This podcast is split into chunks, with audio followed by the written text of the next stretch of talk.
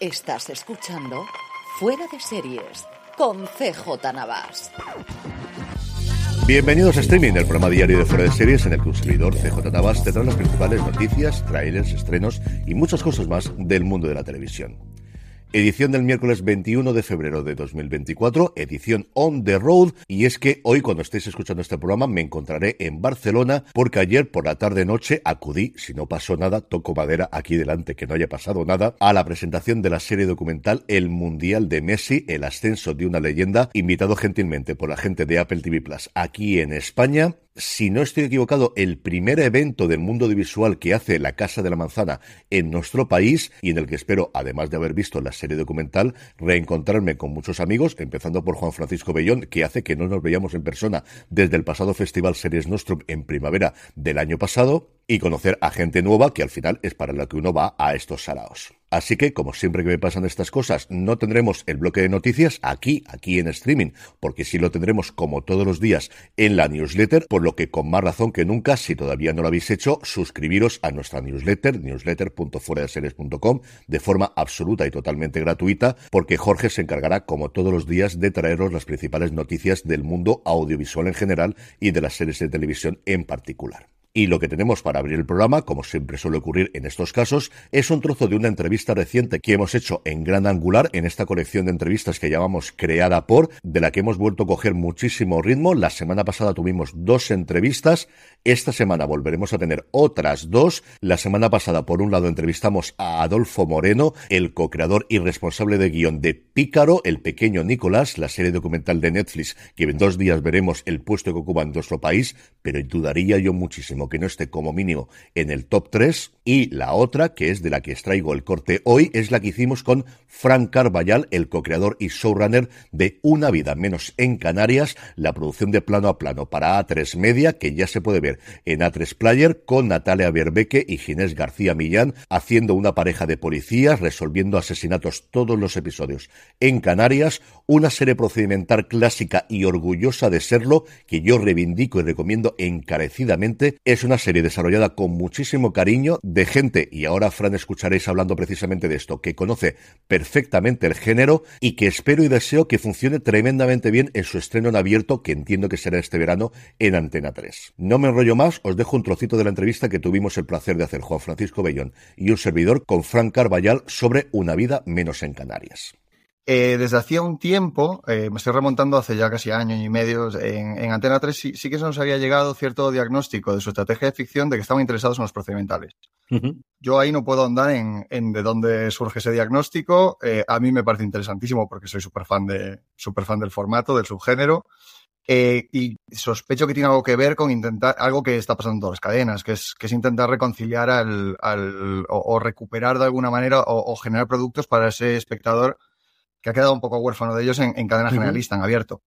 ¿no? desde que se ha cambiado el paradigma hacia maratonear, hacia, hacia este mundo del brain watching y tal, eh, es verdad que lo que no, en abierto está funcionando muy bien. Por ejemplo, seis extranjeras, lo, de las turcas fue como ese, ese periodo dulce de, de que las cadenas disfrutaron mucho en abierto, de traer contenidos pues que nadie esperaba que fuesen a funcionar así. Y mira, y de repente dijeron, oye, existen más, más formatos vocacionalmente generalistas que hemos hecho muy bien en ciertos momentos. De que hablas de, plano a plano, César Benítez produjo muchos años El Comisario, que es una serie emblemática de la, de la televisión en España. Y yo creo que tenían ese diagnóstico, eh, se hizo llegar a las productoras que, que buscaban este tipo de formatos y nosotros dimos con esta idea, les presentamos esta idea, sé que estuvimos ahí en competencia con, con algunas más, y finalmente pues llegamos a un acuerdo de desarrollo y finalmente de, producción. Y aquí, estamos. Eh, eh, eh, realmente, esto que fue hace años, sí, te, iba, te, iba, a decir que el tema de, buen día realmente no sé muy bien cómo, cómo está gestionado. Nosotros casi siempre lo hemos hecho con, con Antena 3. O sea, eso fue una idea que siempre fuimos de la mano con Antena 3, pero bueno, luego si queréis lo bajamos un poco más a eso. Y no puedo resistirme a preguntarte por el título, porque me parece no brillante. Lo siguiente, desde el principio siempre estaba la cosa clara en Canarias, era una cosa de, todos conocemos las excepciones fiscales y la cantidad de rodajes que se están tratando hoy. Esta misma semana salían la idea de Álava de competir directamente con ellos con sanciones que llegarían hasta el 70% en el caso de rodar en euskera o el 60% generales. Es esa competencia clarísima que se está dando, pero siempre tenías claro que esto iba a ir en Canarias y que ibas a mostrar el por qué la, gente de la península vivimos tan mal, ¿no? Efectivamente. claro, yo no, yo no puedo entrar tampoco en esa parte de la estrategia económica. Sí que, sí que se, sí que hablar del tema de un procedimental en Canarias o de, un, de, un, procedimental que ocurriese en un lugar paradisíaco y se ha comentado mucho. El éxito de Crimen en el Paraíso probablemente ha favorecido que se estén buscando cosas de este tipo, sin ser ni la primera serie ni de lejos que lo hace, este Crimen en el Pacífico, Mallorca Files, pues no, no Hawaii Five-O, CSI Miami y muchas otras de, otra época que, que, tenían eh, unos entornos también muy abiertos, muy luminosos.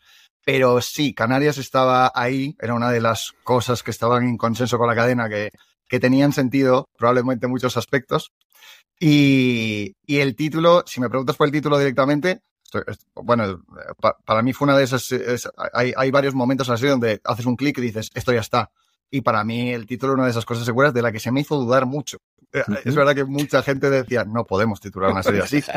Eh, uno de, una de las primeras opciones de, de dirección, que finalmente no pudo ser, no, y no entraría mucho ahí, me dijo, lo tienes que cambiar. Si queréis que entre, lo tienes que cambiar. A mí me encanta la serie, el guion, y esto lo lleva hacia otro lugar. Le dije, no, lo lleva al lugar apropiado para la serie. Es fundamental que si vamos a hacer una, una ficción con este tono lúdico, eh, eh, que se desarrolle en un lugar donde, que es uno con los índices de criminalidad más bajos de España, quiero decir, donde va a ocurrir una muerte rocambolesca por capítulo, o entramos en código, o entramos en código o nos perdemos. Y para mí eso era algo fundamental. El título fue una cosa que, yo me puse muy, muy pesado con eso, y ahí está. Yo la verdad es que me encanta.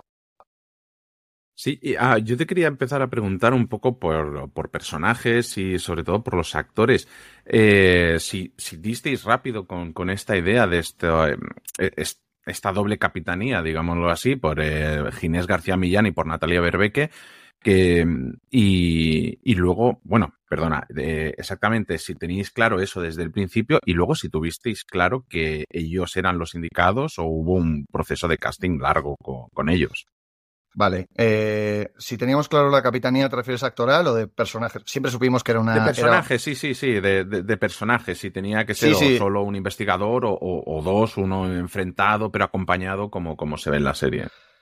Sí, bueno, os podéis imaginar en un proceso tan largo como es la generación de una serie, la cantidad de cosas mm. que han ido cayendo por el camino y del concepto original a lo que ha llegado a ser y, que normalmente tiene que ver con criterios eh, eh, que están fuera de, temas solo de contenido. Pues a veces hay hallazgos de casting, o, hay consensos a los que vas llegando con la cadena respecto a, cuáles pueden ser eh, mejores opciones, pues, pues de la idea original, que era un, era un investigador muy castellano, muy de Madrid, y esto no se le escapa a nadie que sea guionista. Obviamente en, la, en, las, en los primeros bocetos, cuando tú quieres un pez fuera del agua y un contraste, imaginábamos al principio una investigadora muy, canaria, de origen, eh, y una, una, defensa muy casi, casi guanche, ¿no? Y, y, e intentar un poco estereotipos, no, no por estereotipar, estereotipar a nadie, sino ni por ir a tópicos, sino porque creíamos que el contraste iba a ser mucho más interesante y, y porque del arquetipo siempre se puede llegar a zonas más interesantes, eh, aunque sea deconstruyéndolas. Eh, y sin embargo, en el camino eh, sí se hizo un casting muy, muy vasto y, y, se, y se exploraron muchas opciones. Pero es verdad que la, la idea de Ginés García Millán surgió pronto. Es decir, fue, una, fue uno de los, de los primeros nombres que salieron de la productora y, y él se, se, vio interesado muy pronto en el personaje, lo cual fue, fue una alegría porque parecía que encajaba muy bien. Y, y, sin embargo, Natalia me parece que fue una de las que apareció un poco más tarde, cuando ya habíamos probado a bastantes personas y, y vimos la, la, química que, que podían tener y, y, ocurrió. Y ya lo sabéis, o sea, un protagonista no es solo que funcione con el personaje, que sea carismático, que tenga química con, con su compañero, eh, tiene que tener más, tiene que tener cartel, tiene que eh, tiene que reunir muchos, muchas condiciones que a lo mejor aisladas no todas son importantes, pero si reúne la mayoría de ellas, mm, tienes la convicción de que tienes serie, ¿no? Y cuando teníamos ese tándem, pues, pues digamos que, que, todas las partes parecían estar ya de acuerdo en que teníamos serie. Y eso que hay más cosas que cambiaron. Eh, son algo mayores, por ejemplo, los que estaban escritos los personajes, y eso nos llevó a, a, reconfigurar un poco incluso sus perfiles. Eh, Luis Lacasa, yo, yo que he estudiado mucho el procedimental, casi tengo una media de, de las edades que tienen que tener los personajes, porque normalmente tiene que aguantar muchas temporadas. Por suerte, Ginés está en, perfecto estado de forma y nos aguanta 20, 30, 40. Pero, pero anda por los 35, 40, incluso uno se sorprendería yendo atrás a la edad que tenía Grison en la primera temporada, o Hugh Laurie en House. Y, y me llamó la atención que, que al final, replanteando el personaje, incluso ganó un poco en, en, ciertos matices. Tenéis una frase vosotros en lo de fuera de series, la de I'm too old for this shit, que era una de las primeras frases que después cayó, pero que le habíamos puesto al personaje para entender quién era, ¿no? era un tío que se reía de los mecanismos de, del procedimental clásico y de los típicos eh, em, investigadores encorbatados y de, y de gabardina. Soy muy mayor para esta mierda. Ya estoy aquí otra vez. Si os habéis quedado con más ganas, podéis escuchar la entrevista completa en gran angular de fuera de series. Y si nos queréis ver, ya sabéis que todos nuestros programas, sí, sí, también este streaming, los tenéis disponibles en nuestro canal de YouTube, youtube.com barra fuera de series. Yendo ya al apartado de vídeos y trailers, Netflix ha lanzado el trailer oficial de El arte del amor, Art of Love, una nueva producción turca que mezcla el romance que esperamos de estas producciones con robos al estilo más que la casa de papel de Berlín y también de Lupin, una serie que o muchísimo equivoco o se va a ver de forma masiva a nivel global cuando se estrene el próximo 14 de marzo, por su parte, AMC ha publicado un montón de avance de sus nuevas producciones, incluida la que os comento aquí, que es la de la segunda temporada de The Lazarus Project. Si estáis buscando una serie de ciencia ficción, echadle un vistazo, que yo creo que os puede gustar bastante. Y por último, si todavía no habéis visto Mr. and Mrs. Smith, no sé a qué estáis esperando, es uno de los grandes estrenos de este principio de 2024 y para acabar de tratar de convenceros, Prime Video ha preparado un vídeo con la co-creadora de la serie, Francesca Sloan, con la protagonista de la serie, Maya Erskine, y con el alma mater de la serie, el co-creador y coprotagonista de la misma, Donald Glover, en la que están los tres absolutamente maravillosos, como por otro lado era de esperar. Vamos ahora ya con los estrenos de hoy, pero antes una pequeña pausa. Estamos ya de vuelta, hoy miércoles 21 de febrero, Disney Plus nos trae la tercera, y si no recuerdo mal, última temporada de La Remesa Mala o de Star Wars La Remesa Mala, que igual que las series de Marvel hay que poner el Star Wars 2. delante de cualquier título de sus series. Sky Showtime nos trae la segunda del reality La Familia Stallone, con Don Sylvester, su mujer y sus hijas. La 2, la 2 y RTV Play, como os comentaba ayer, estrena los dos primeros episodios de Los Mil Días de Allende. Y por último, en Apple TV Plus tenemos, por un lado, el Mundial de Messi, el ascenso de una leyenda, y su nueva producción de ciencia ficción, Constelación, con Nomi Rapaz y Jonathan Banks. Y antes de ir como siempre con la despedida de hoy, vamos con la buena noticia del día, que es que los cines Boulevard de Ávila recuperan sus secciones de Cine Club con grandes títulos del cine actual. Desde este pasado lunes 19 de febrero, Ávila, mi queridísima Ávila, ha vuelto a contar con sesiones del Cine Club organizado en programas trimestrales de los que se encarga mi queridísimo Alfonso Caro, al que mando un fuerte abrazo. Si me está escuchando, el responsable de Nostromo Comunicación y de El Palomitrón.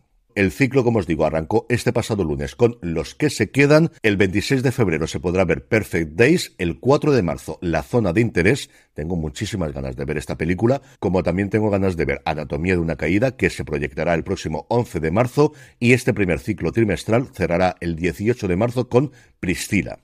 Las películas se podrán ver todos los lunes en dos sesiones, a las seis y a las ocho y media de la tarde, que serán introducidas brevemente por el propio Alfonso Caro y en algunas ocasiones contarán con un invitado especial que compartirá con el público su pasión por el cine. Sin duda, una grandísima iniciativa. Es algo que Alfonso y yo hemos comentado muchas veces cuando nos hemos visto, que al final no todo es Madrid y Barcelona y que no en todos los lugares, sea en su Ávila o en mi Elche o en mi Alicante, se pueden ver este tipo de títulos de forma regular y esta iniciativa del Cineclub semanal es una maravillosa idea para llevarlo adelante. Espero sinceramente que funcione muy pero que muy bien y a ver si alguno de estos días me puedo acercar a alguna por Ávila, que hace ya un montón de tiempo que no voy por allí. Y ahora ya sí, vamos con la despedida de hoy, que viene de la mano de Tania Moral. Life here began out there. Those are the first words of the sacred scrolls. And they were told to us by the lords of Kobol many countless centuries ago. And they made it perfectly clear that we are not alone in this universe. Elosha, there's a 13th colony of humankind, is there not? Yes. The scrolls tell us a 13th tribe left Kobol in the early days. They traveled far and made their home upon a planet called Earth, which circled a distant and unknown star. It's not unknown. I know where it is. Earth. The most guarded secret we have. The location was only known by the senior commanders of the fleet. And we dared not share it with the public, not while there was a Cylon threat upon us. For now, we have a refuge to go to.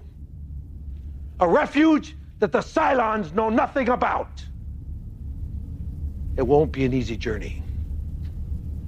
It'll be long and arduous. But I promise you one thing. On the memory of those lying here before you, we shall find it. And Earth will become our new home. So say we all. So say we all. So say we all. So say we all. So say we all. So say we all.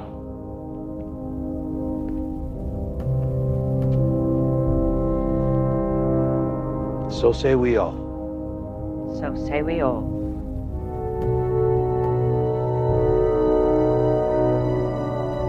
Dismissed.